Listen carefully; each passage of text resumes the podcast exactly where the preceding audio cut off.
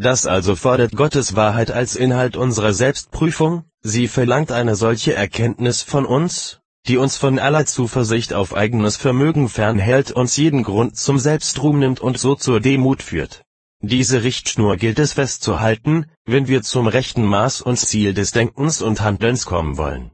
Dabei weiß ich sehr wohl, wie viel angenehmer jene Lehre ist, die uns einlädt, unser Gutes zu bedenken, als jene, die uns unsere jämmerliche Armut und Schande betrachten lässt und uns so mit Scham erfüllt.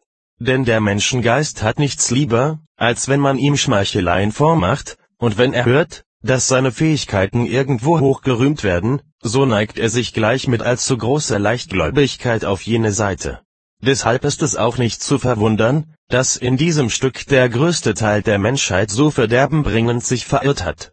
Denn allen Sterblichen ist eine mehr als blinde Selbstliebe eingeboren, und deshalb reden sie sich bereitwilligst ein, sie trügen nichts in sich, das etwa mit Recht zu verwerfen wäre. Und so findet ohne Fremdenschutz dieser eitle Wahn immer wieder Glauben, der Mensch sei sich selbst völlig genug, um gut und glücklich zu leben.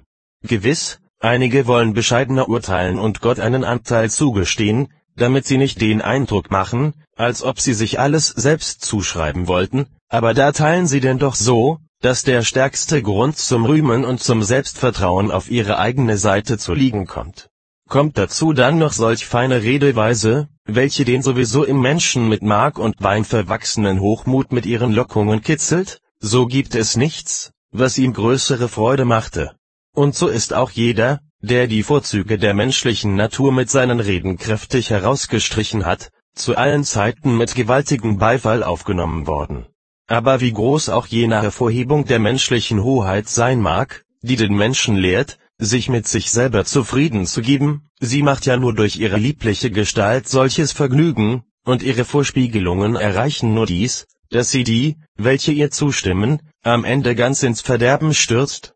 Denn wozu kann es führen, wenn wir in eitlem Selbstvertrauen erwägen, planen, versuchen, ins Werk setzen, was wir für erforderlich halten, wenn uns dabei aber der rechte Verstand ganz und gar abgeht, wir bei den ersten Versuchen bereits rechter Kraft ermangeln, und dennoch selbstsicher fortschreiten, bis wir in den Untergang hineinrennen? Aber so muss es ja denen gehen, die meinen, sie vermöchten etwas in eigener Kraft.